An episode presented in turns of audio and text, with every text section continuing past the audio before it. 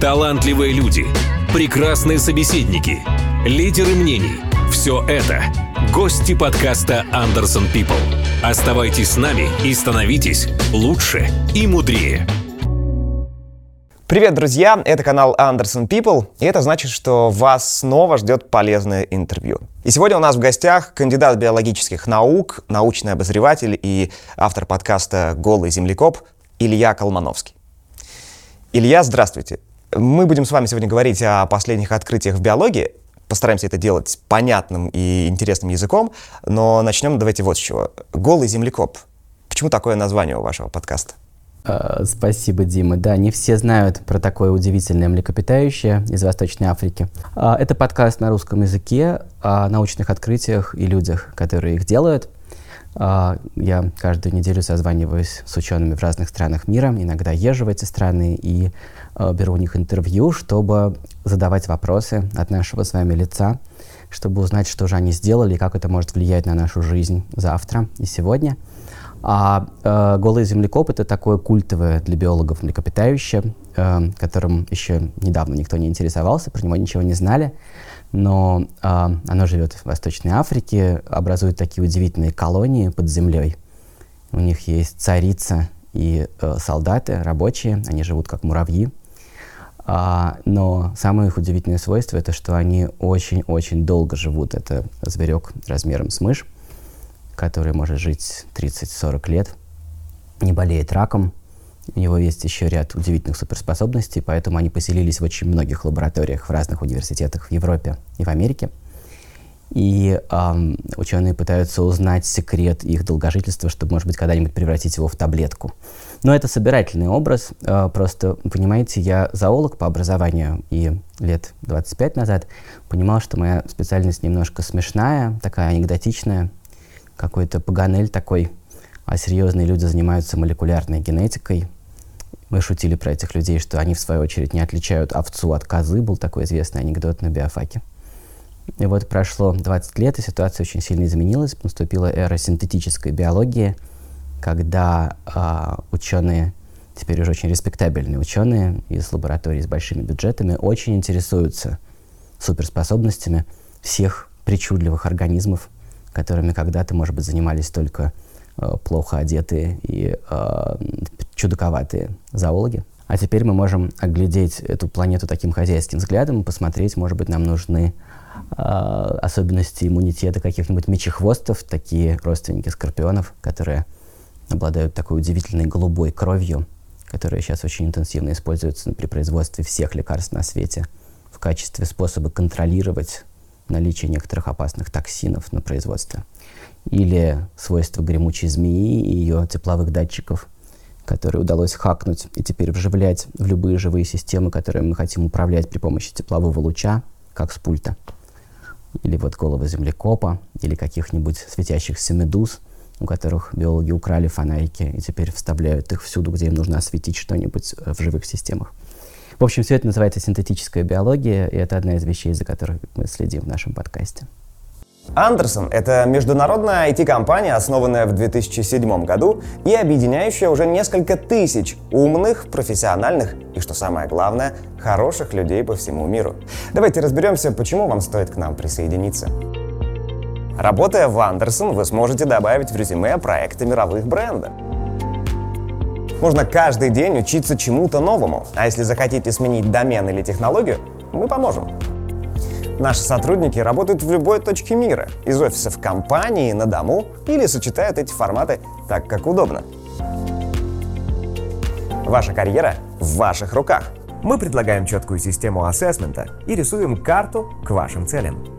А если вы только начинаете свой путь в IT, добро пожаловать в Anderson Trainee Program. Вы будете получать стабильную конкурентную зарплату, а при желании сможете увеличить свой доход. Работайте в Андерсон вместе с нами. В свой подкаст вы приглашаете лучших ученых современности, поэтому, скорее всего, сложно вас удивить. А, но расскажите, какая из тем, которые у вас была возможность э, обсудить, э, вызвала у вас восторг, как у первооткрывателя, вынесшего на всеобщее обсуждение такое нечто действительно ценное? Ну, я приведу пример. Знаете, спасибо, что вы э, так, значит, добры к нашему подкасту. Действительно, в нем э, очень серьезный список гостей. Э, мы этим очень гордимся. И, в частности, я веду счет Нобелевским лауреатам. Я собираю их скальпы. И вот э, до начала э октября этого года я считал, что я взял интервью у пяти Нобелевских лауреатов.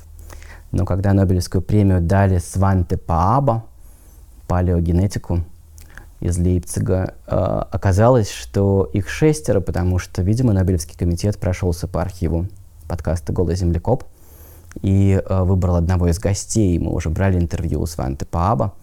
И он тогда действительно нас поразил, потому что, ну, страшно интересно, конечно, ДНК неандертальцев, ДНК так называемых денисовцев, вымерших людей, все эти ушедшие цивилизации, э, которые когда-то были на планете.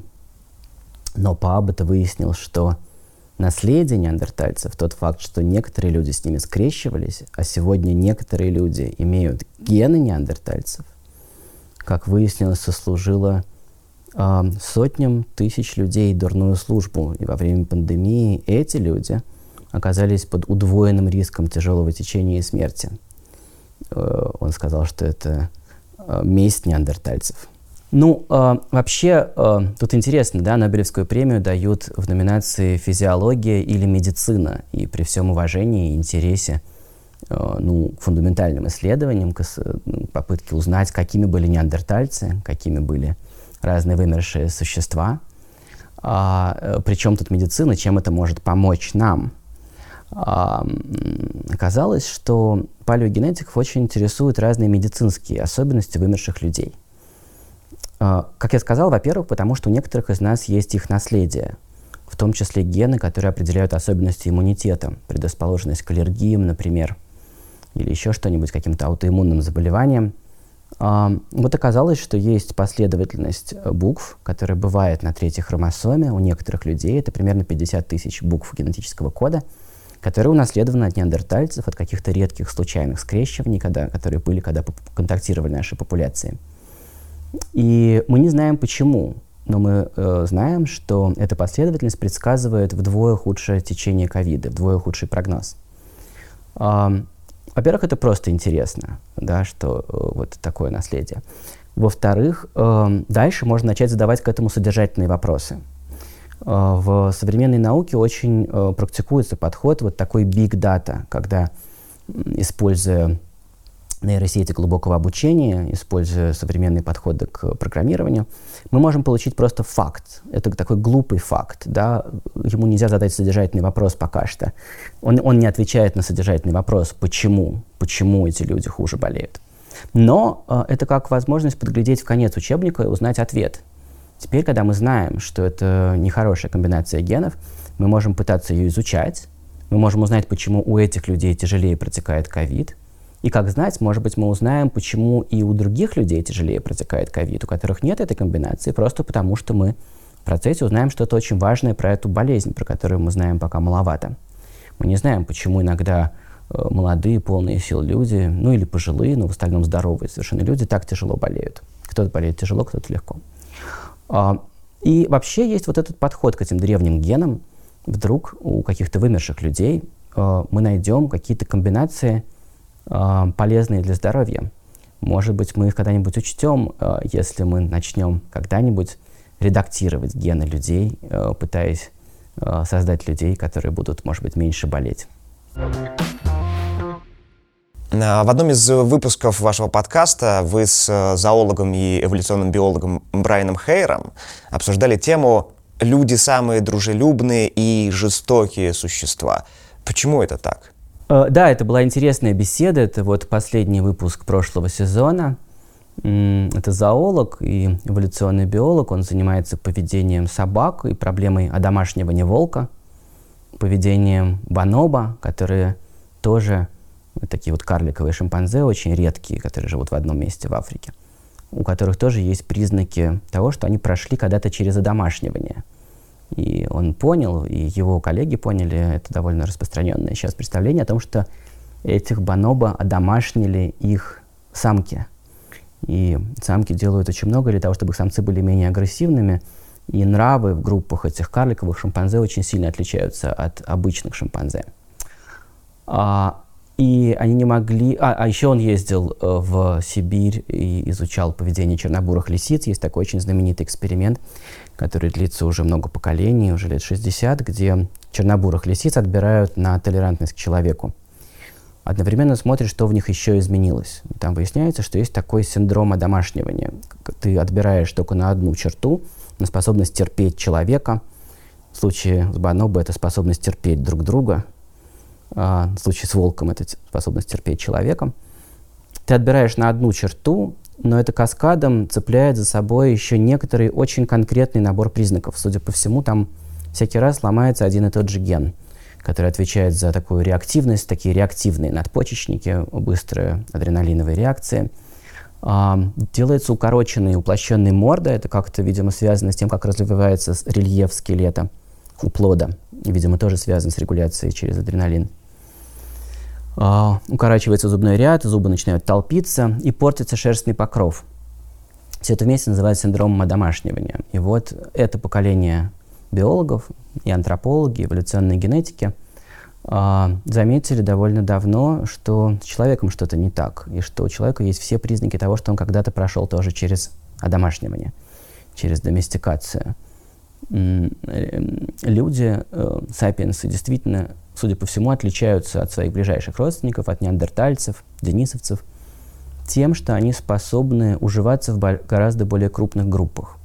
И вы можете в этом убедиться, если посмотрите примерный список э, людей, с которыми вы чаще всего контактируете в соцсетях. У вас может быть тысяча подписчиков, но вы контактируете примерно с двумя стами людей. Вот это вот ваше племя. А, а, судя по всему, неандертальцы скорее жили в группах по 20-40 особей, примерно как шимпанзе. Они были в этом смысле более дикими. И вот возникла гипотеза, и о ней мы долго говорили в этом выпуске, что Сапиенс, судя по всему, одомашнили его группы. Он лоялен своим группам. Сапиенс способен формировать сотрудничество, часто наполненное самопожертвованием, э, возможно, с полными чужаками – при одном условии, если он увидит в них признаки тех, кого он считает своими. Вот это большая особенность социальной организации сапиенсов, того, как у них устроен способ формировать отношения с представителями своего вида. И считается, что эти связи цементируются таким э, гормоном, и он также играет роль нейромедиатора, окситоцином. Э, настолько, по-моему, уже известная молекула, что она вошла в массовую культуру как-то. И, ну, может быть, вы знаете, что больше всего окситоцина выделяется у матери во время родов для того, чтобы цементировать на всю жизнь одну из самых прочных связей, какие бывают э, в мире людей. Связь мать-детеныш. Но также, э, если заставить людей попеть хором минут 10 и плюнуть потом в пробирку, можно увидеть, что у них в слюне выросла концентрация окситоцина. И эта молекула сплачивает людей, и это ответ на ваш первый вопрос, почему люди самые дружелюбные существа. Про это еще можно поговорить подробнее, про то, как люди формируют эти связи и к чему приводит эта суперспособность. Она явно очень ускорила прогресс, например, потому что если у вас одновременно 200 человек думают над тем, как улучшить какую-нибудь палку или обтесанный камень, то прогресс будет идти гораздо быстрее, особенно учитывая, что генетически люди все очень разные, и среди них есть разные мозги с разными возможностями и с разными подходами к одному и тому же камню. Но отвечая на ваш второй вопрос, вот это самое дружелюбие э, очень легко выворачивается оборотной стороной медали, если э, выясняется, что этот индивид э, видит где-то угрозу нам, нашей группе. А, тут же это любящая как бы медведица превращается в разъяренную мать медведицу.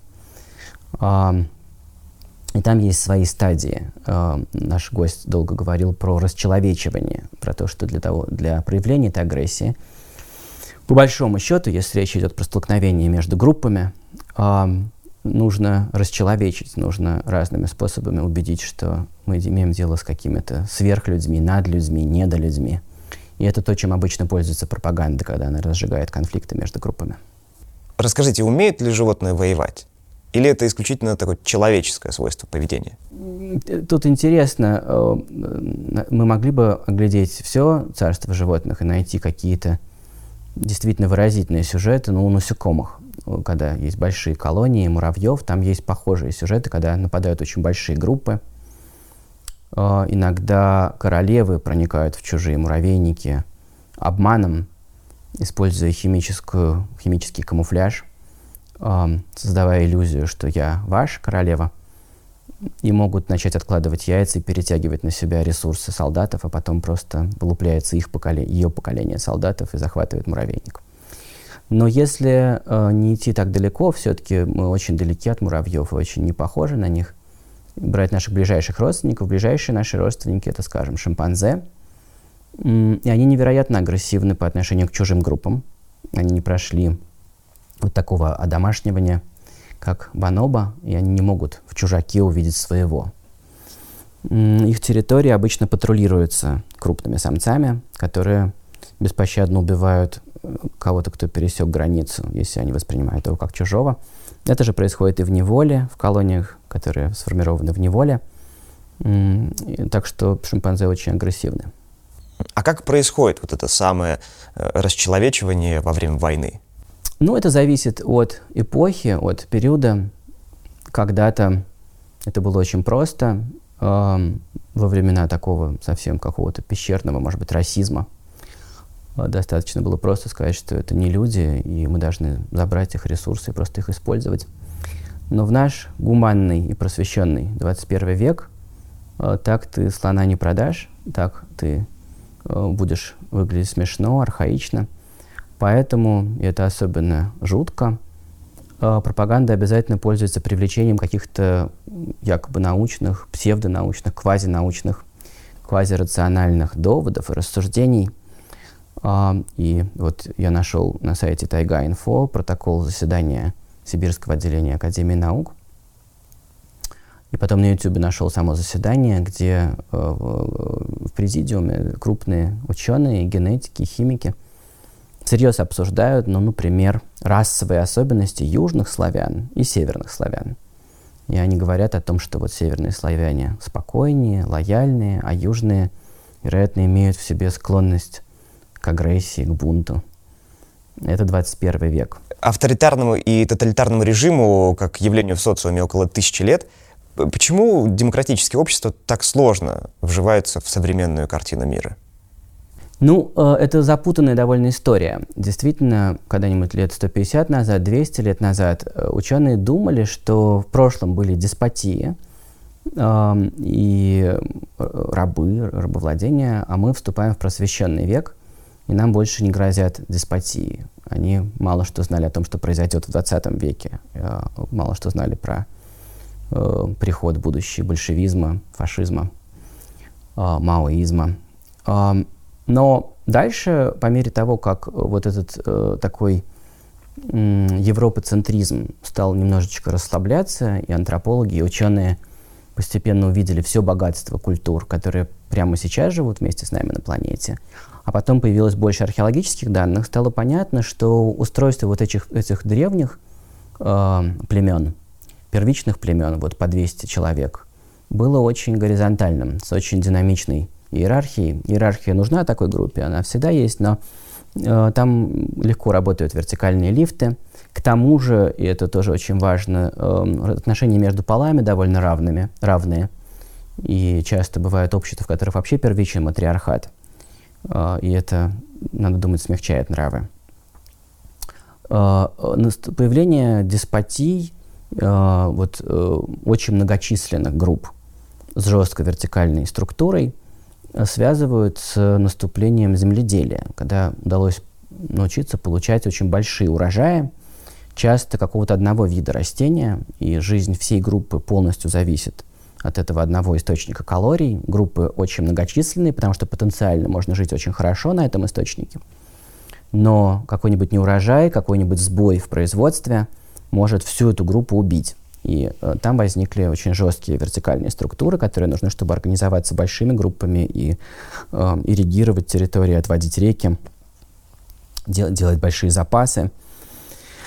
Отвоевывать территории у других групп. И этому действительно всего несколько тысяч лет. Это действительно очень недавняя история.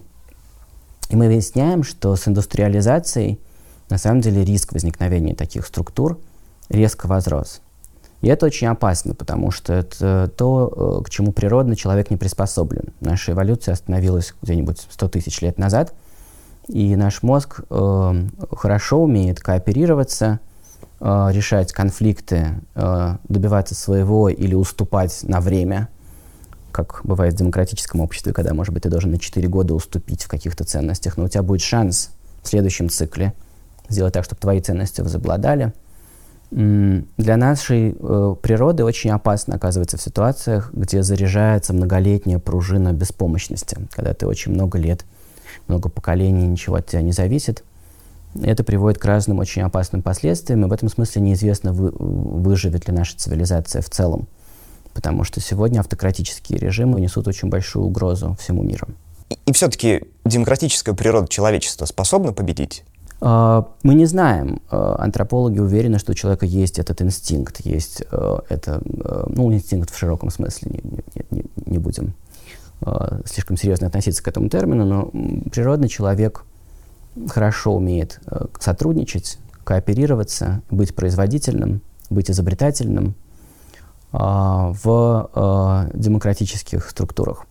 Это видно на разных очень простых примерах. Ну, может быть, самый яркий пример — это научно-технический прогресс — он э, всегда происходил э, в странах с демократическим устройством. В первую очередь просто потому, что наука чем дальше, тем более дорогая, тем больше она требует денег, а там, где нужны деньги и большие железные машины, большие дорогостоящие установки, все зависит от того, как построена демократическая экспертиза их расхода.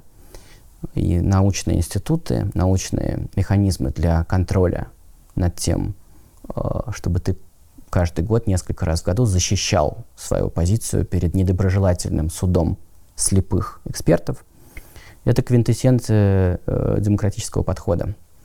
И всюду, где у вас есть такие автократии, они могут закупить какую-то науку на какое-то время, могут украсть, как, э, не знаю, советский режим, атомную бомбу. Но э, это всегда имеет какой-то свой срок жизни. И э, дальше обязательно переходит в идею лекарства, которое побеждает все болезни, оружие массового поражения, э, которое мы придумаем, э, высокотехнологичное, которое оказывается шарлатанством. Ученые говорят, что человеческий мозг предсказывает будущее. А насколько вообще для этого важен прошлый опыт человека? Э, если мы с вами были в одной комнате, то, глядя на мое лицо, вы видели бы события, которые произошли 50 миллисекунд назад. Потому что э, пока э, сигнал с вашей сетчатки попадет в мозг и будет обработан, проходит примерно столько времени. В действительности вашему мозгу нужно все время перемещать себя немножко в будущее, чтобы быть более up-to-date с тем, что сейчас происходит. Но мы сейчас с вами еще и в интернете разговариваем, поэтому э, на самом деле сейчас прошло уже больше времени. Вы сейчас видите что-то, что произошло в прошлом, и вы домысливаете, что произошло в будущем. Если вы где-нибудь по дороге едете, то эти 50 миллисекунд могут быть довольно актуальными. Ваш мозг все время это предсказывает, а, что, что будет через какое-то время. Но э, на самом деле в более широком смысле, если вы со мной разговариваете, ваш мозг все время предсказывает, как я отреагирую на ваши слова, что я про вас подумаю, что я подумаю про вашу речь. И с другими решениями вы все время взвешиваете ваши любые решения, любой поступок от того, как вы захватили чашку, насколько компетентно вы это сделали. Может быть, надо чуть-чуть поправить захват, и она сейчас упадет. А, до более серьезных поступков и, и профессиональных, и физических, и фило- этических. А, у мозга есть э, в этой ситуации всегда некоторый спектр гипотез э, того, что сейчас может дальше случиться – и какие-то он считает более вероятными, какими-то менее вероятными. Он непрерывно сверяет исход э, с тем, что в итоге произошло, и с тем, что он предсказывал. Мозг интересует исходы, положительные отрицательные. И специальные нейросети следят за тем, что произошло, и взвешивают относительно гипотез. И так работает опыт, о котором вы сказали.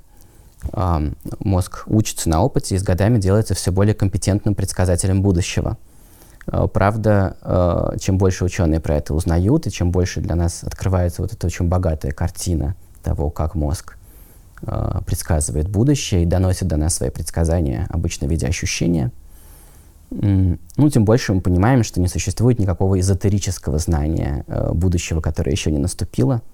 Проще всего это проверить в казино, где вы имеете дело с подлинной случайностью. Э, этого мозг предсказывать не умеет, потому что это подлинная случайность.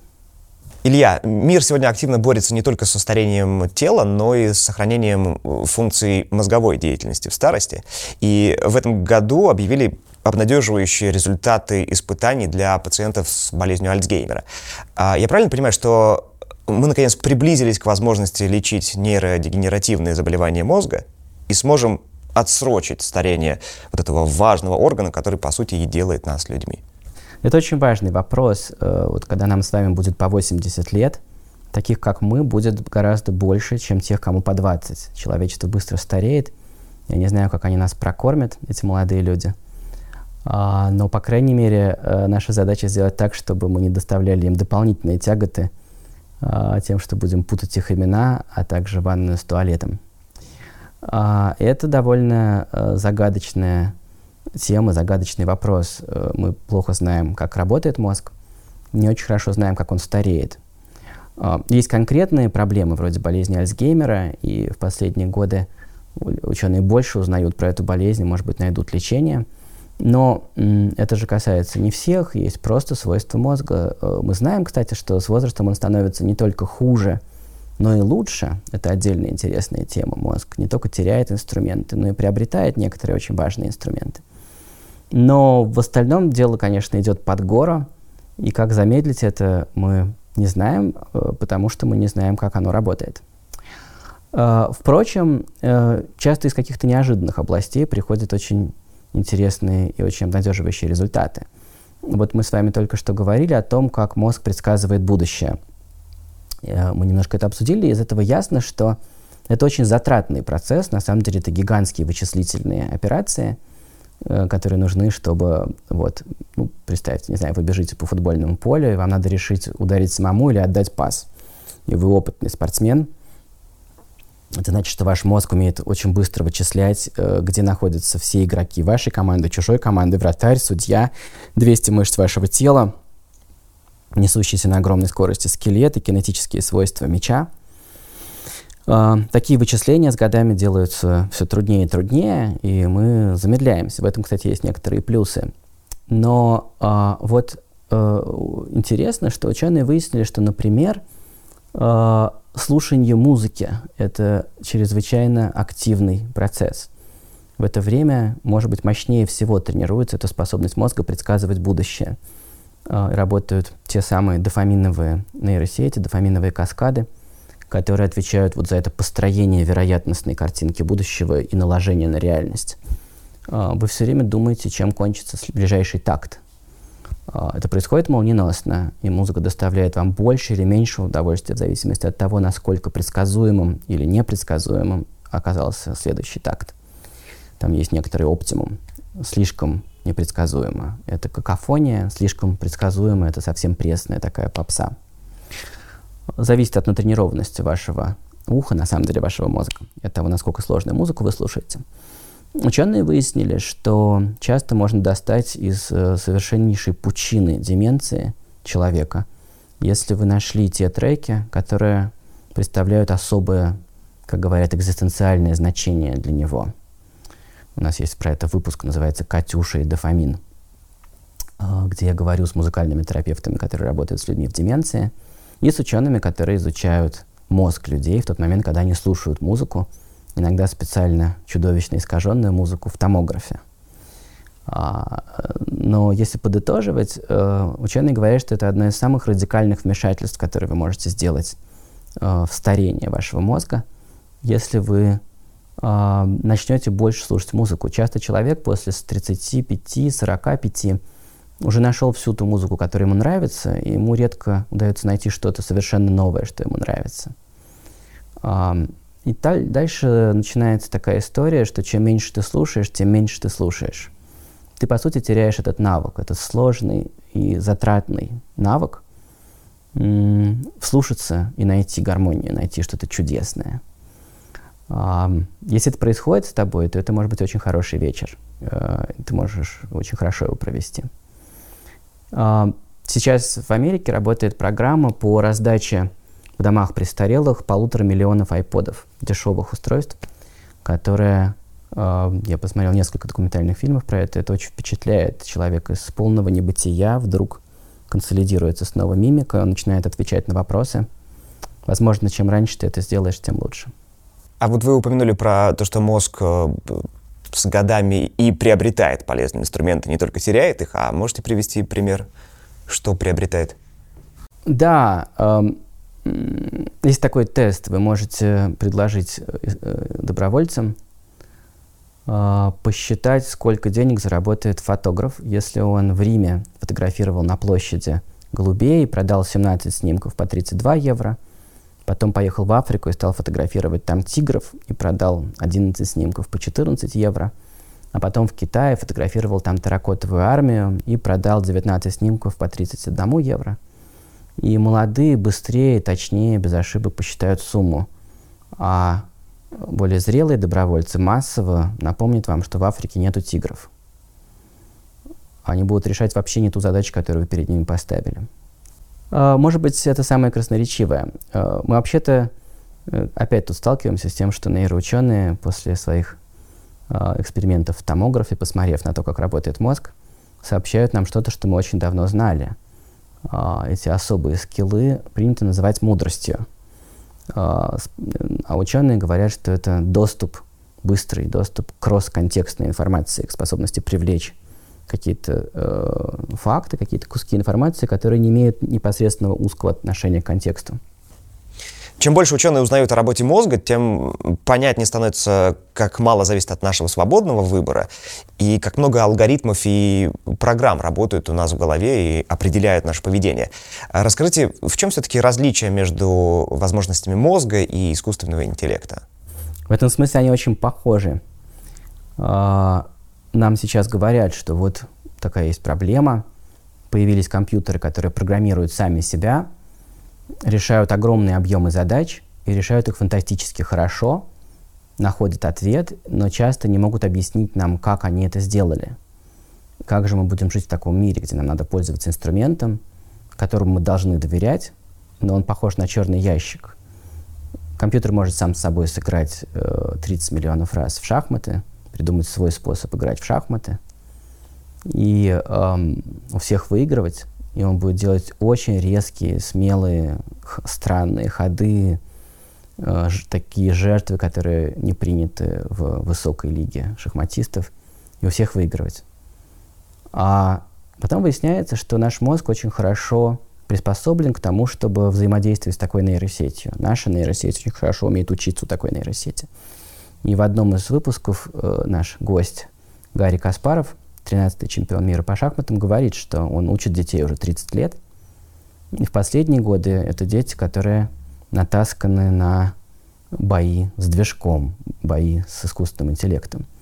И они играют очень сильно, гораздо сильнее, чем дети 30 лет назад. Они умеют так же играть, как играет вот этот искусственный интеллект, и они также не могут объяснить, почему этот ход выигрышный. А, это на самом деле, видимо, довольно природная для нас штука – Потому что, как мы с вами немножко уже обсуждали, в действительности в мозге происходит подспудно э, огромный объем вычислений, огромный объем э, процессирования информации, наложения ее на прошлый опыт.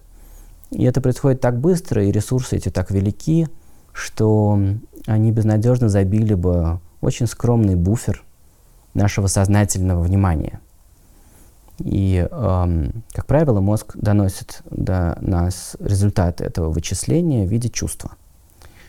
Э, вот надо так ударить по мячу. Надо сейчас вот это сказать. Э, вот это что-то очень нехорошее, это очень нехорошая сделка.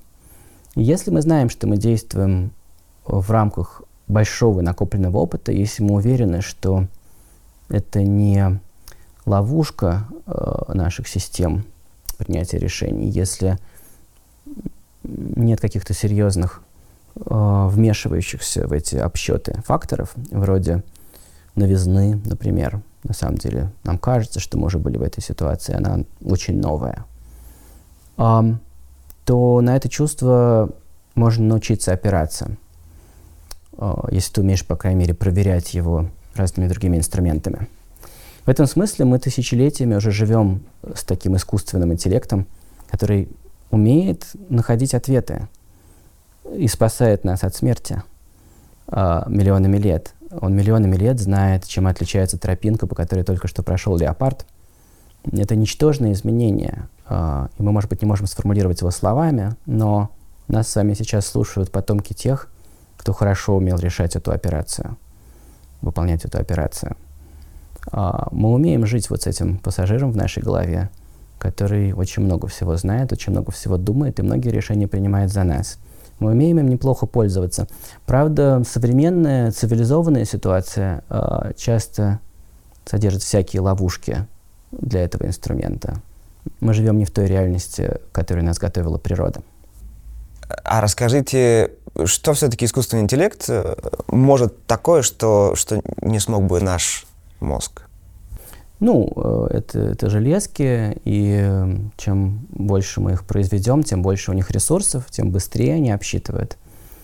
Эм, искусственный интеллект может эм, взять 3 миллиона каких-нибудь молекул э, в компьютере, посмотреть на их структуру. Э, мы можем объяснить ему, что вообще у нас есть вот э, уже несколько молекул, которые ломают у бактерий способность сопротивляться антибиотикам. Нас очень беспокоит, что идет закат эры антибиотиков. Бактерии очень быстро приспосабливаются. Мы можем объяснить искусственному интеллекту, что вот у таких-то молекул есть свойство э, вмешиваться в эти механизмы защиты у бактерий и ломать их. И мы можем попросить искусственный интеллект придумать свой способ анализировать пространственную форму молекул и искать там мотивы э, искать там какие-то образы, э, которые будут похожи чем-то, и пускай сам искусственный интеллект решит чем, на уже существующие э, молекулы. И дальше искусственный интеллект находит дюжину очень перспективных молекул, а дальше профессор Евгений Нудлер в NYU в Нью-Йорке уже проводит мокрый эксперимент, честно, да, у тебя есть возможность нечестно посмотреть в конец учебника, а дальше приходит человеческий уже человек с пипетками, с чашками Петри, выращивает там бактерий, а, пытается убивать их антибиотиками, те сопротивляются, и он начинает капать эти 12 кандидатов, чтобы узнать, как сломать у бактерий а, резистентность. И выясняется, что у нас в руках действующее средство, действующее лекарство. И таких примеров очень много. Сейчас во всех областях вот всякой такой биомедицинской науки очень активно используются такие нейросети. Ученые считают, что будущее за сотрудничеством человека и компьютерного мозга, за так называемыми инвазивными компьютерными интерфейсами, потому что мечта любого нейробиолога — это полностью интерактивная карта головного мозга. И э, вот кроме того, что, по всей вероятности, скоро исчезнут компьютерные мониторы, э, как эти научные разработки повлияют на будущее медицины?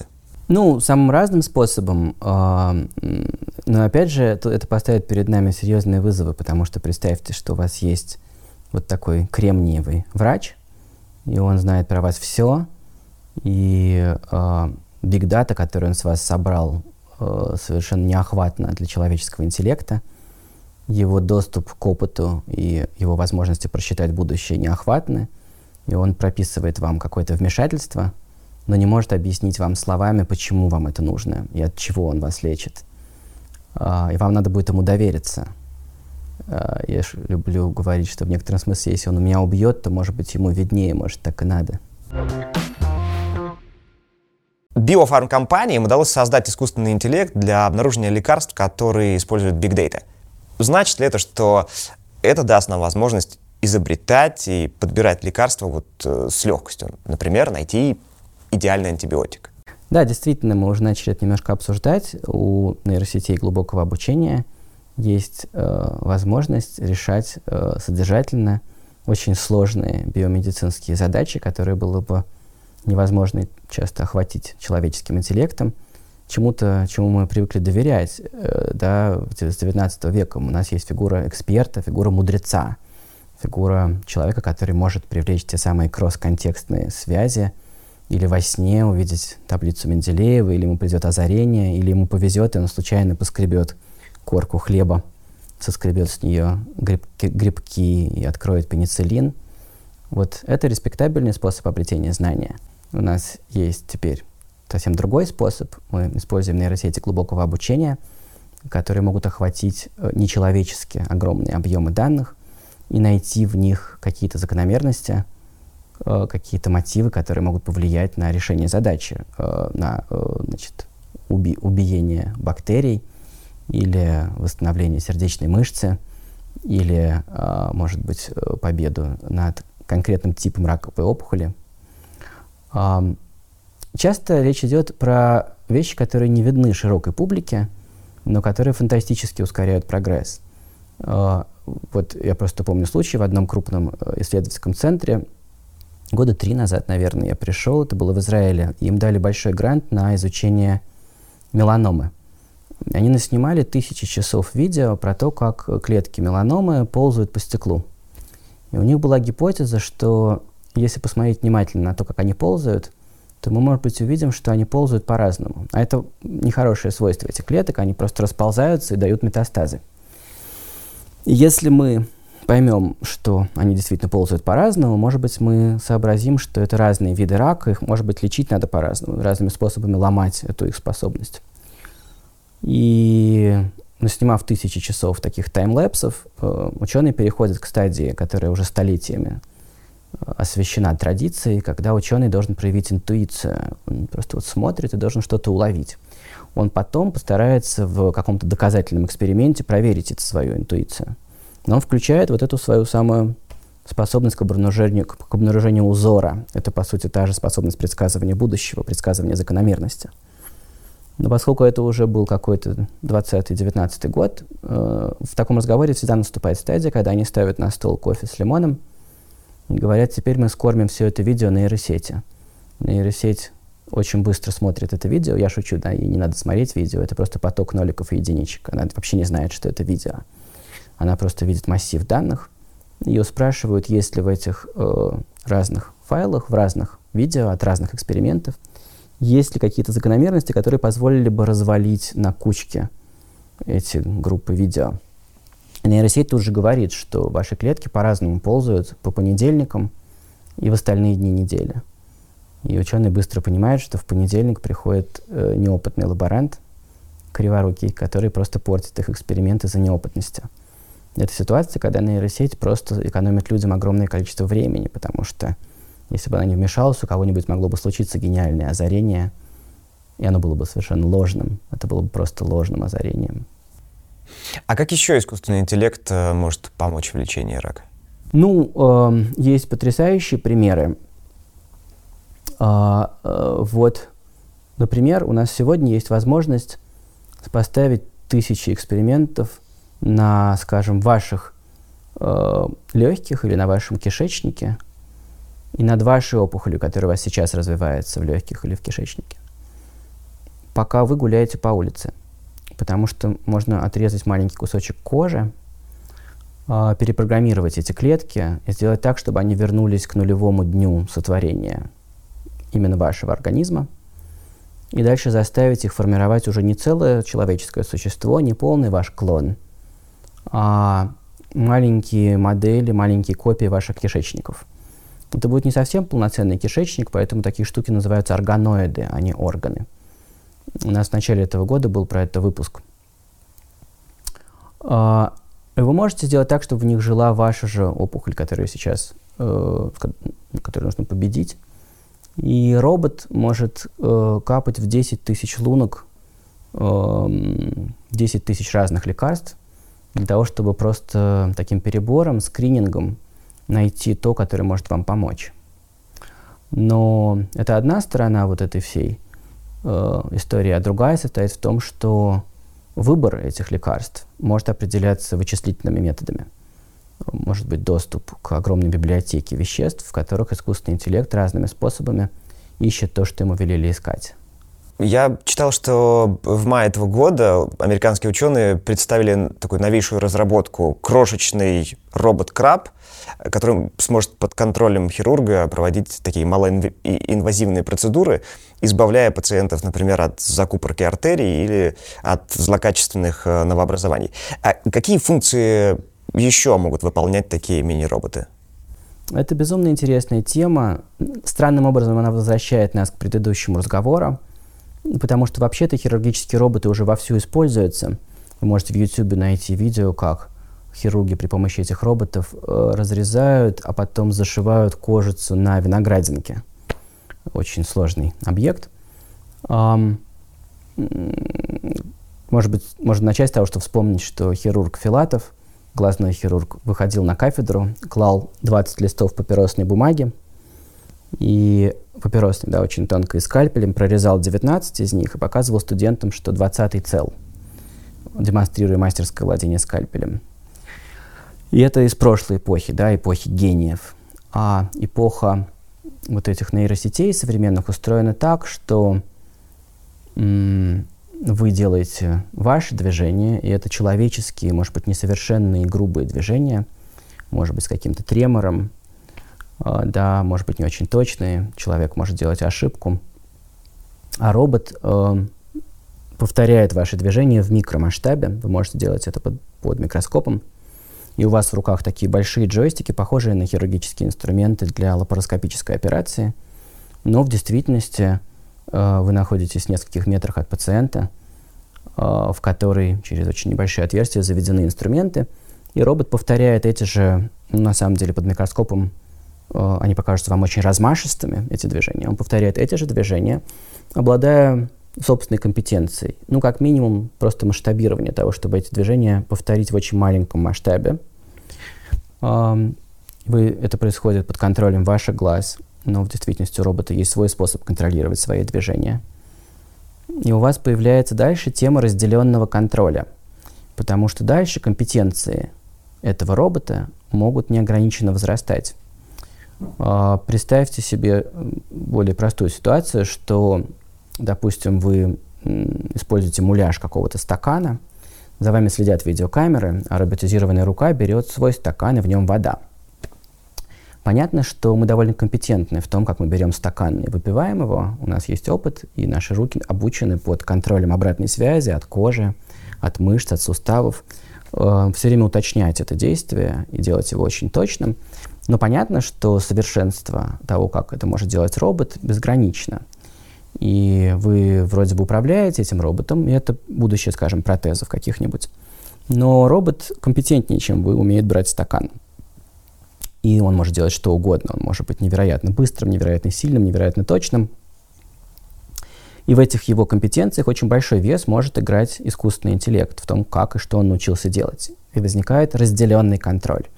Тут можно себе представить спектр от такой очень глупой руки в игральном автомате, где мы пытаемся взять плюшевую игрушку, у которой нет никакой своей компетенции, и вот мы ее роняем все время, до очень умной руки, про которую нам будет только казаться, что мы ее управляем. В действительности она получает от нас очень в общих чертах указания на то, что сделать. Но это я сейчас немножко перешел на мир вообще манипуляций. Но если вернуться к хирургии, э, мы уже вовсю используем вот этот разделенный контроль, возможность сделать что-то очень сложное, очень тонкое, ситуации, когда у робота значительный вес в том, ну, в принятии решений. Я сейчас имею в виду не глобальных решений, а микрорешений о том, как именно должен сейчас идти скальпель, и вот он на что-то наткнулся более плотное, почувствовать это ничтожное отличие в этой плотности и принять решение обойти или поднажать сильнее. Эти вещи э, искусственный интеллект может делать гораздо лучше.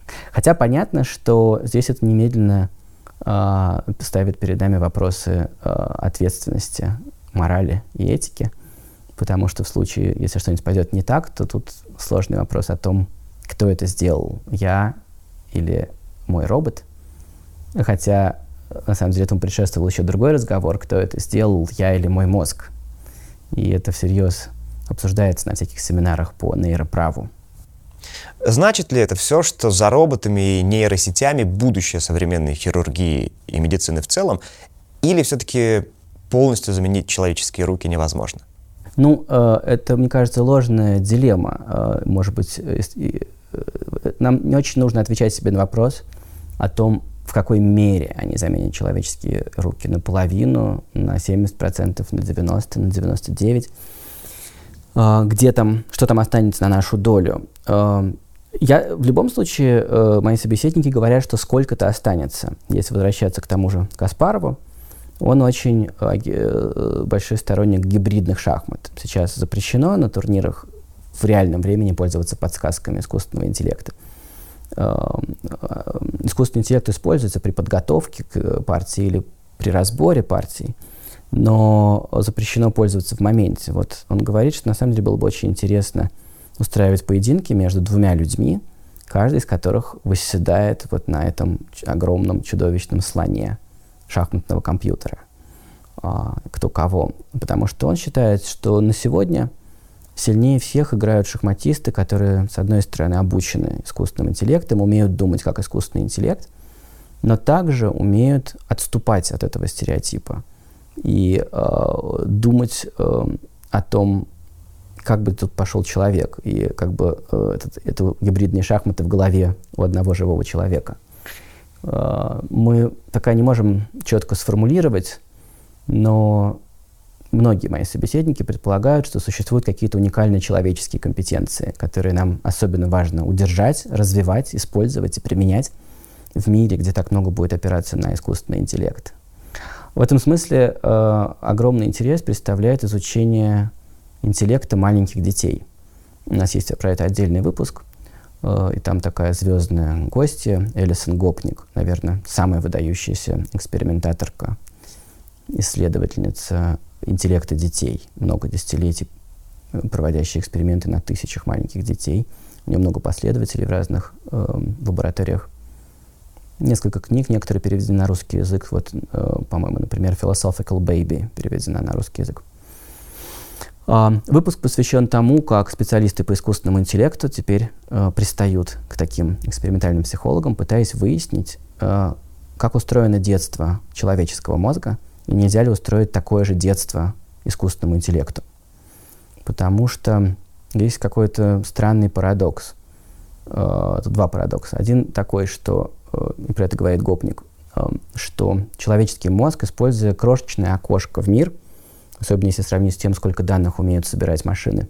Просто вот сетчатку и просто барабанную перепонку, на которую значит, падают фотоны или давят звуковые волны, за невероятно короткое время собрать сложнейшее знание об этом мире и сложнейшие компетенции в этом мире. И социальные, и интеллектуальные, и моторные, и психические. До конца непонятно, как это происходит. Это э, очень странная машина с какими-то своими способами учиться, своими способами выстраивать свою траекторию, как она постигает мир, своим способом обращаться с учителями и понимать, что надо копировать и что не надо.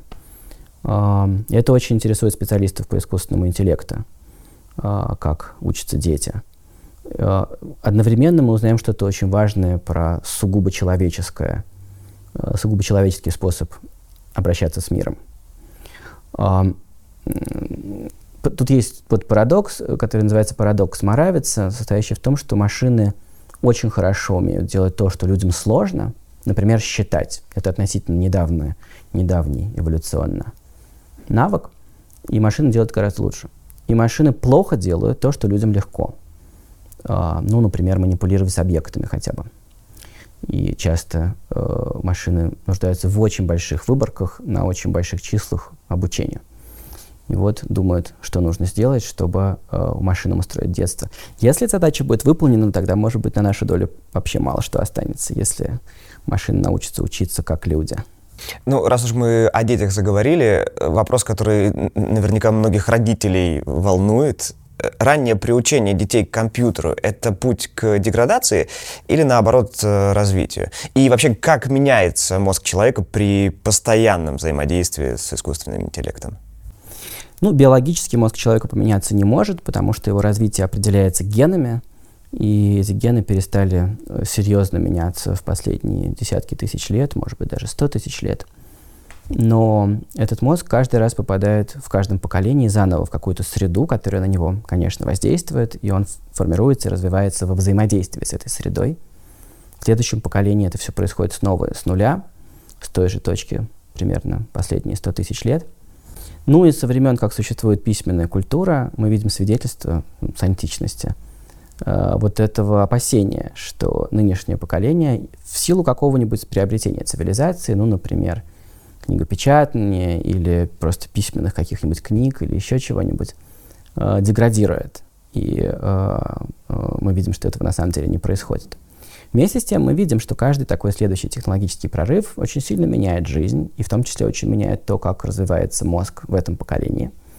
И понятно, что это очень большой игрок, это очень серьезная штука.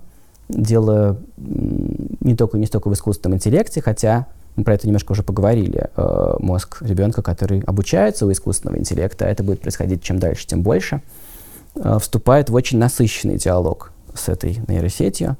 И это перепрограммирует и нашу белковую нейросеть.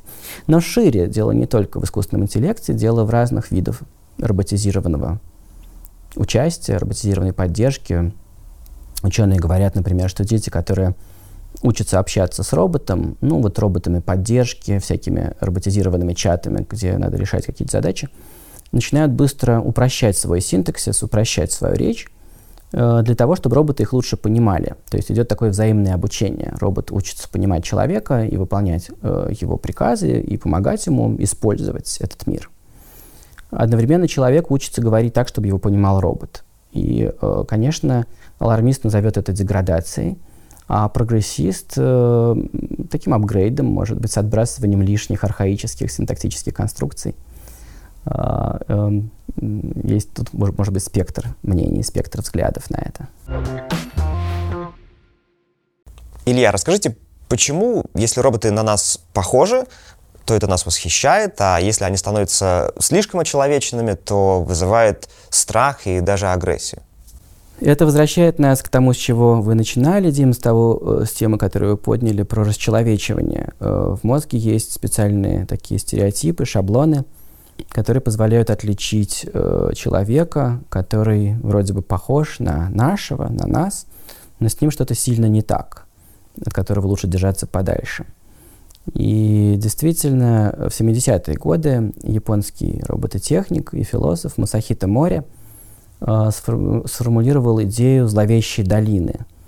Идею о том, что э, э, если вы имеете дело с техническим каким-то устройством, то если ему приделать такие два фонарика, две лампочки, что-то похожее на рот, то вам с ним будет проще обращаться.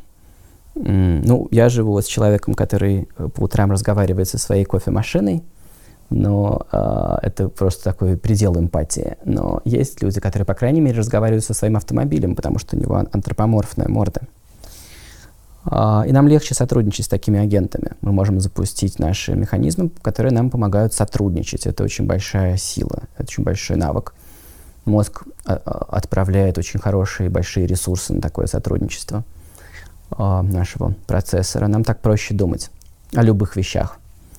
При этом мы понимаем, что на самом деле это не человек, поэтому нас не пугает, что какой-то он очень уж квадратный, что он чем-то болен, может быть. Но по мере приближения э, в этой антропоморфизации, в этом сходстве, по мере приближения к человеку, он попадает в зловещую долину. Эти роботы начинают быть слишком похожими на человека, для того, чтобы мы могли держать в голове, что это не человек. Но еще недостаточно похожи, чтобы мы считали их обычными людьми. И это зловещая долина. Ну и мы видим, что искусственный интеллект очень быстро сейчас ее преодолевает, анализируя мимику человека – искусственный интеллект порождает очень правдоподобную имитацию этой мимики, очень убедительную имитацию, а для нас это страшно важно. Из всех пикселей, которые нас окружают, а, для нас гораздо меньше важна освещенность, а, там, цвет, деревянные вещи нас окружают или металлические, чем те пиксели, которые изображают человеческое лицо. Это зона пространства, которая анализируется огромными процессорами. И э, нам очень важен сигнал, который мы оттуда поймали. Искусственный интеллект сейчас очень быстро идет вперед, и мы уже не отличаем от людей э, эти искусственно созданные лица, искусственно созданные выражения и фразы. Ну, вот все эти любимые э, вирусными соцсетями дипфейки. Этот человек никогда не произносил эту фразу, но искусственный интеллект может очень убедительно показать, как он ее произносит.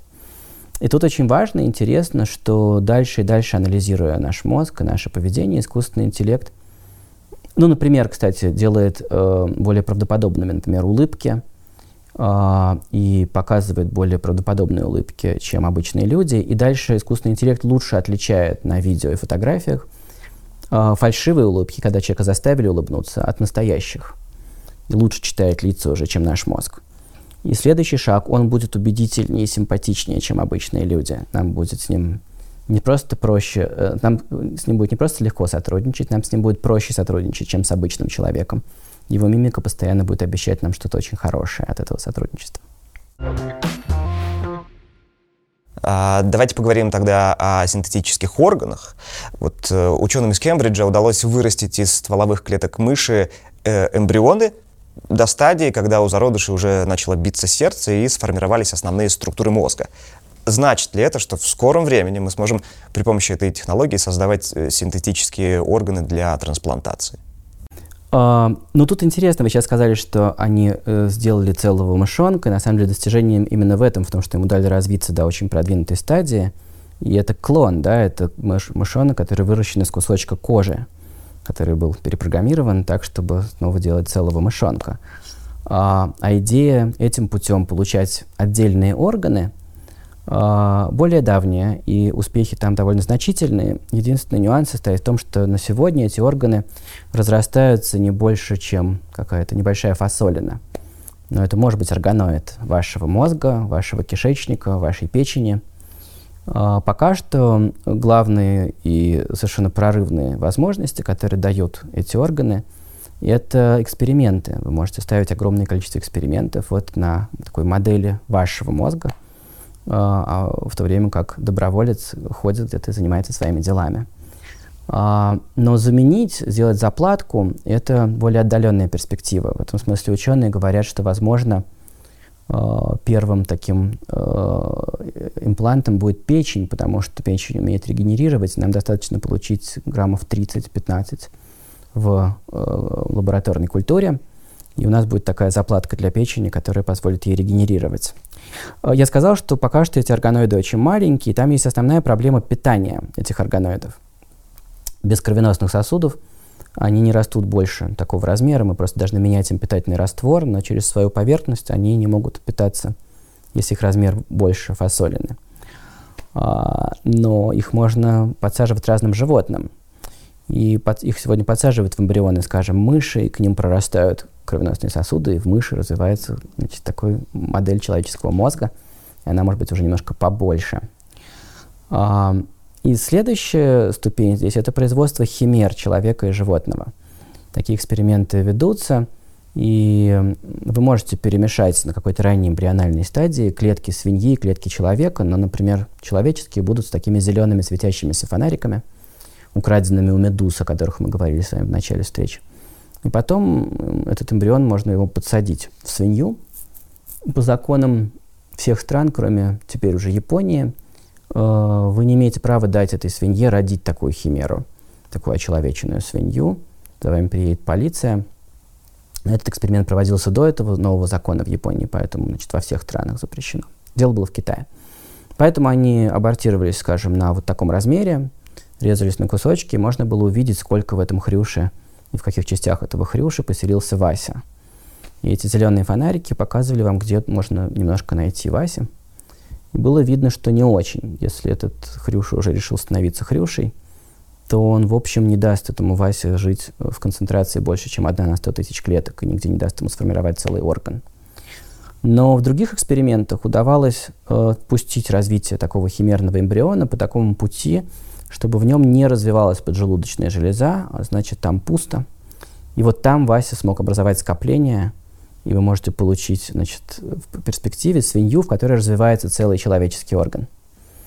Uh, и это может быть перспективно, вот путь таких химер. Другой путь – это не когда вы перемешиваете эмбриональные клетки, а когда вы берете эмбрион свиньи и вмешиваетесь в его геном и его очеловечиваете. И вот весь прошлый год у нас подкаст был про это в январе. Очень э, много говорили про очеловеченных свиней, которые сейчас живут в свинарниках уже в полудюжине университетов в Америке, у которых развиваются такие свиные почки, но из-за того, что там есть 10 человеческих генов, э, иммунитет реципиента, э, человека, которому пересаживается такая почка, не видит эту почку и начинает ее убивать, а почка начинает производить мочу. И пока что это очень ранняя экспериментальная стадия, но, возможно, мы про это еще услышим. Тут нет пока окончательного успеха, нельзя сказать, что кто-то живет с такой почкой сейчас. Но э, первые эксперименты уже проведены. Вот как раз что касается этической проблемы этого вопроса, э, организация, которая э, устанавливает руководящие принципы исследования стволовых клеток, она ослабила давний запрет на выращивание человеческих эмбрионов в лаборатории на срок более 14 дней. Значит ли это, что рано или поздно ученые смогут получить разрешение на выращивание человеческих эмбрионов? И, собственно, как быть э, с этической стороной? Я думаю, у нас нет никакого алгоритма решения этих проблем. Есть просто две таких составляющих. Есть э, наши всякие старые нормы – которая значит, смотрит на ребенка как на объект общественной защиты. Родители не могут что угодно сделать с ребенком.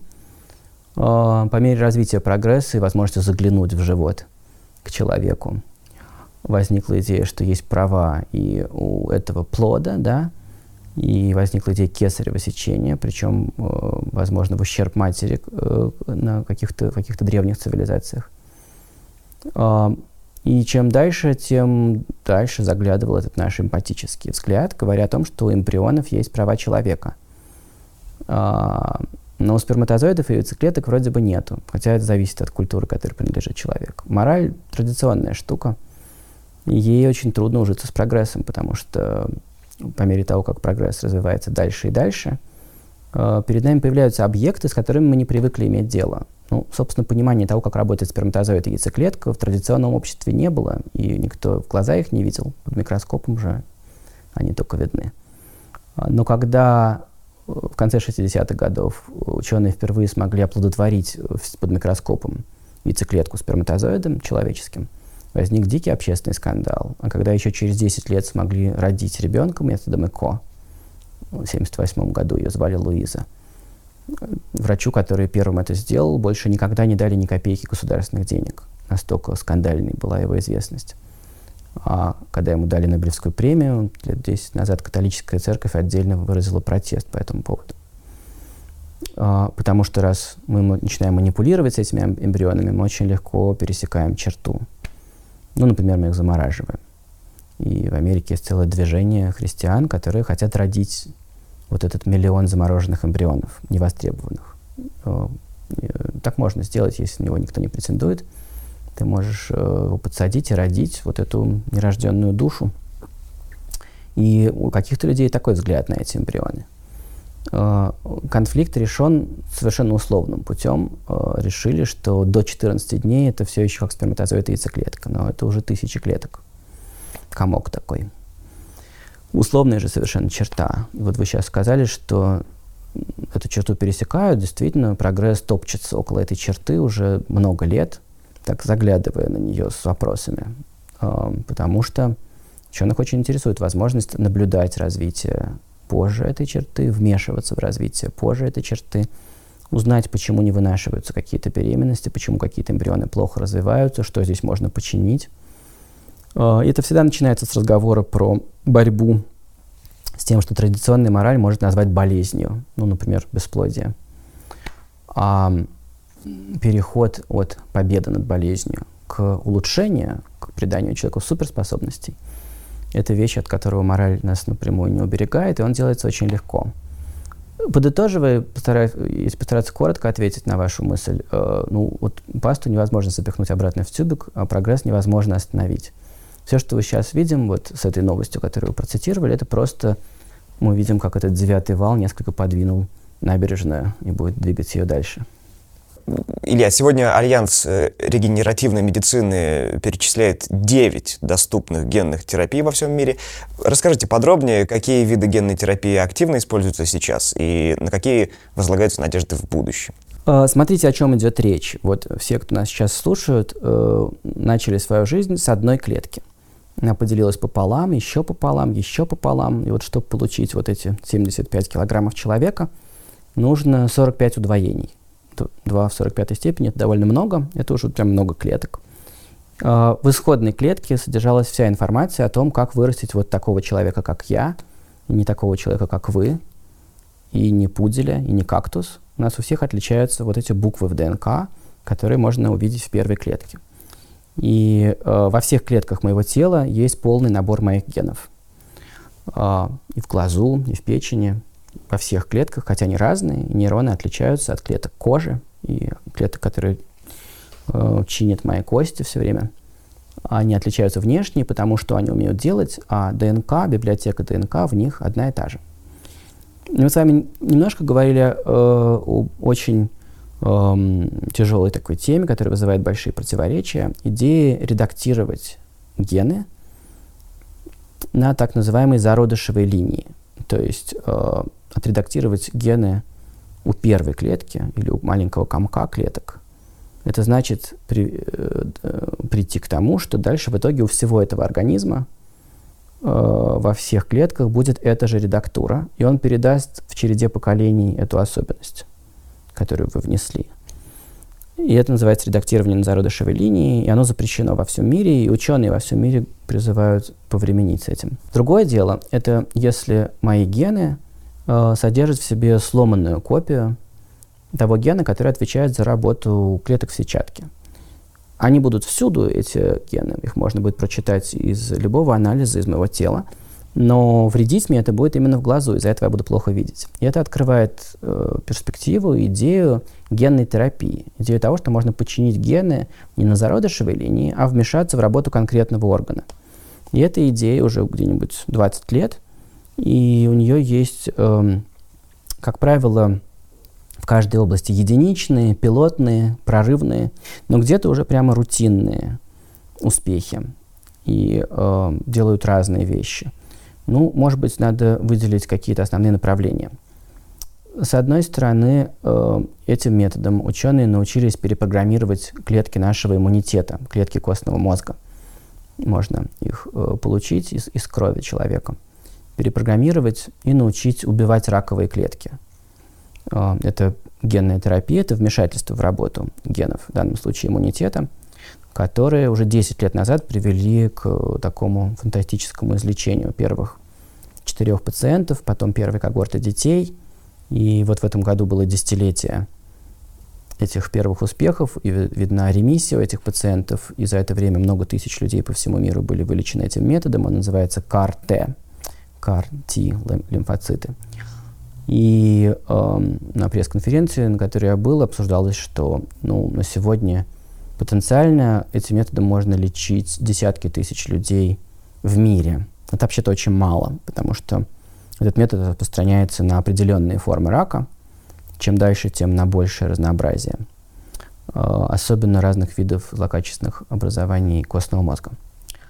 Но в масштабах мира десятки тысяч людей это мало, а для каждого из них это очень много. Получить десятки процентов шансов на ремиссию, может быть, 70 процентов.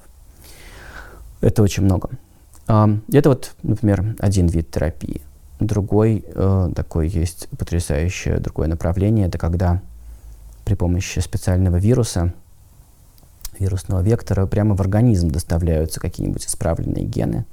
И этот вирус встраивает в нужные клетки эти гены – ну, один из самых радикальных примеров был у нас э, в прошлом году в подкасте э, метод лечения слепоты, когда полностью разрушенную сетчатку у человека, у которого э, дегенеративное заболевание сетчатки, и его гены работают так, что клетки сетчатки вымирают и не работают, не отличают света от тьмы. А, при помощи специального вирусного вектора были вживлены гены совершенно другого организма, у которого есть глаза, который одолжил свои глаза этому моряку, это был французский моряк. Э, гены одноклеточных водорослей, у которых есть такие фотоэлементики, которые позволяют им плыть к свету. И у него проросли в его сетчатке эти водорослевые фотоэлементики. Он подошел к зеркалу и увидел, что он посидел за эти 15 лет. А, а, в прошлом году много писали про два случая, когда прямо в тело человека, то есть in vivo, не in vitro, доставляется система редактирования генов. И в одном случае это было одно аутоиммунное заболевание нервной системы, в другом случае заболевание печени. А, прямо на месте были отредактированы его гены и исправлены. Эм, было известно очень случай, когда ребенок, у которого синдром бабочки, синдром очень хрупкой кожи, при котором э, клетки в коже строят неправильную ткань, неправильный вот этот брезент, который делает кожу прочной. Есть такой специальный набор белковых нитей, который делает кожу такой прочной. У таких людей кожа очень непрочная, и им нужны очень болезненные и дорогостоящие перевязки, и они живут не очень долго.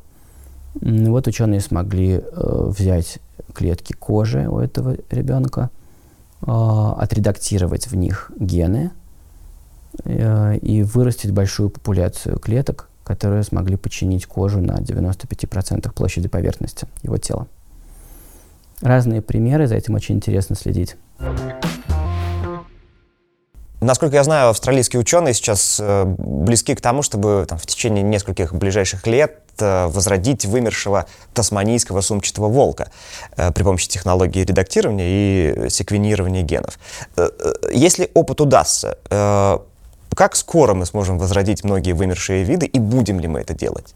Ну, из проектов, за которыми я слежу, эм, наиболее вероятный прогноз — это такое воскрешение каких-нибудь э, животных, которые вымерли совсем недавно, от которых остался хороший биологический материал. Ну вот вы видели, может быть, что ученые воскресили растение, которому 30 тысяч лет. Они нашли семена, которые не могут взойти, они разорваны кристаллами льда. Вот вы знаете, если вы бутылку со льдом положите в морозилку, она лопнет. Живых клеток там нету, но они смогли, тем не менее, найти клетки с нормально сохранившимися ядрами и клонировать таким способом эту смолевку, это называется это растение. Нам нужно, чтобы сохранилась хорошо биологическая ткань, и в этом смысле основные надежды на каких-нибудь птиц, которые недавно вымерли, и в музеях хранятся их чучела, например. И uh, это одно направление. Другое очень интересное направление, чрезвычайно радикальное, это идея взять просто индийского слона и вмешаться в его геном, э, и вшить туда куски генома от мамонта. Э, э, такой легендарный гарвардский ученый Чорч э, говорит, что это будет мамафант, мамонт, э. Да? У нас есть полные геномы всяких вымерших существ, благодаря технологии Сванте Пааба, с которой мы начинали, с возможностью читать древние гены из древних костей. И этого недостаточно. То, что в компьютере есть расшифровка этого генома, не дает нам возможность сделать целого мамонтенка. Но можно сравнить гены мамонта и гены индийского слона и поискать там участки, которые отвечают за размеры тела, за толщину жирового слоя и за густоту шерстного покрова. Это можно найти. Мы точно не знаем, как эти 100 тысяч букв программируют шерстный покров, но мы видим, что разгадка там – это то, что нам дает искусственный интеллект. И то, что они собираются сделать, это просто врезать в геном индийского слона вот такие участки для того, чтобы получить не мамонта, но огромного индийского слона с толстым жировым слоем, покрытым жиром. И отправить его в тундру. У них есть свои идеи, зачем это делать. Они считают, что они повлияют так на изменение климата, но это очень скептически комментируют. Но технически, э, возможно, они близки к тому, чтобы это сделать. У них очень большой раунд инвестиций был Фирма называется Colossal. Я недавно узнал, что в эту фирму вложилась ЦРУ уж. Э, непонятно, зачем им это нужно. Ну, то есть в интервью они говорят, что эта история больше не про мамонтов, а про технические возможности. Э, это интересно. А, с динозаврами ситуация совершенно безнадежная, потому что от них практически не осталось биологических тканей, там все окаменело. Нельзя не поговорить о коронавирусе. Э, такое есть впечатление, что мы вроде как научились с ним жить, но что нас вообще ожидает в 2023 в отношении коронавируса? А, будут продолжать гибнуть люди. И в этом году умерло довольно много людей, и вот несколько очень каких-то близких и симпатичных мне людей. Мы до сих пор не понимаем, как и почему он вызывает такое тяжелое течение у некоторых людей, и до сих пор не можем справляться хорошо с очень тяжелым течением.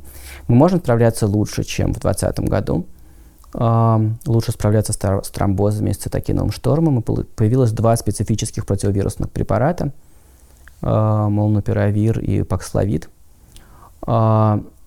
которые по-настоящему эффективны, если их дать очень рано, а очень рано их мало кто применяет, потому что э, есть дефицит этих препаратов, и высокая стоимость, и некоторая тошнота, которую они вызывают, и неуверенность диагностики на очень раннем этапе. А чем позже, тем они менее эффективны. И э, если говорить про саму болезнь, э, ситуация с ней развивается не очень хорошо мы, не очень хорошо можем ее лечить. А, хорошая, если так можно выразиться, новость состоит в том, что ценой миллионов и миллионов жизней человечество, многие люди приобрели иммунитет, полученный в столкновении с инфекциями, и это готовит их к следующим инфекциям и к мутирующему штамму. Мутирующие штаммы обходят иммунитет, но, как правило, если у человека есть комбинация э, прошлых инфекций и вакцины – э, тяжелое течение э, очень маловероятно. Мы видим, что вакцина, их действие ослабевает, мы пока не знаем, как быстро она ослабевает. Не знаем точно, если говорить о предсказании тяжелого течения, на какой срок действует вот этот комбинированный и вакцинный инфекционный иммунитет.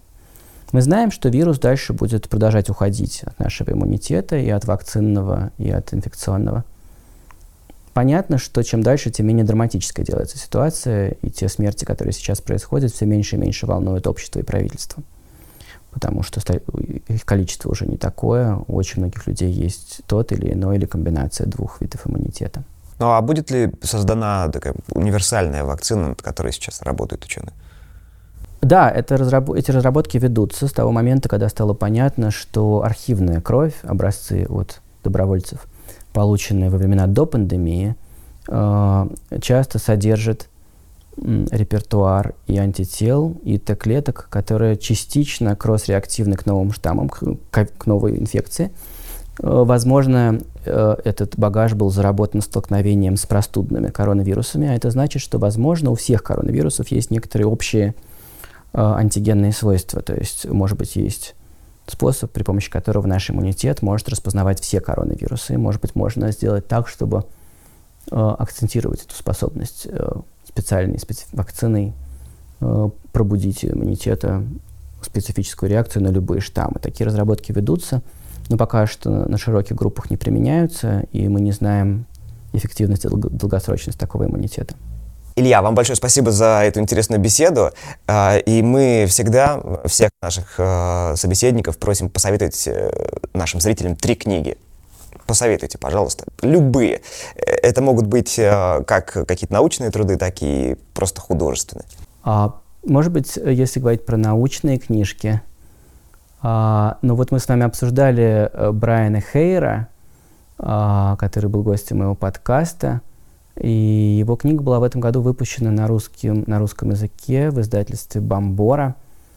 Она называется по-русски, по-моему, «Выживут самые дружелюбные». Мне она нравится.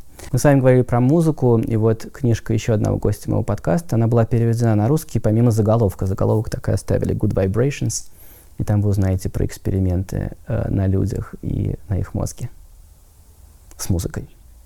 Вот я хочу порекомендовать еще такую книгу, которую я прочитал по совету э, одного антрополога. Книга называется «Ниса». И это жизнеописание женщины Бушмена на протяжении всей ее жизни. Она жила где-то, она родилась где-то в 20-е годы 20 века. Но это было значит, в Африке и вне вот всего, что происходило в 20 веке в мире. А, это описание просто ее жизни, ее пяти мужей, ее личной жизни в чем-то, но это дико интересно с биологической точки зрения, потому что это описание исходной природной организации э, человеческих отношений. Мы узнаем там что-то очень важное о том, как устроены человеческие группы. И если помнить, что мы не изменили за 100 тысяч лет, бушмены может быть, больше всего рассказывают нам о, о нашем прошлом, о том, откуда мы пришли. Вот теперь точно все. Илья, спасибо огромное за все ответы. Это было, правда, невероятно интересно слушать. И это первое на моей памяти интервью, которое закончилось для меня неожиданно, правда. Ну, то есть это, это говорит о том, что все было действительно очень интересно. Я слушал завороженно, да, и, и мне подсказывали, что все. Спасибо, Илья. Всего хорошего, хорошего дня вам. Большое спасибо. Чудесные вопросы. Спасибо, что вы с нами. Надеемся, что было познавательно и интересно. Находите Anderson People на популярных аудиоплощадках, подписывайтесь на наш YouTube-канал и сообщество в социальных сетях, чтобы не пропустить новые интервью. Anderson People. С нами светлее.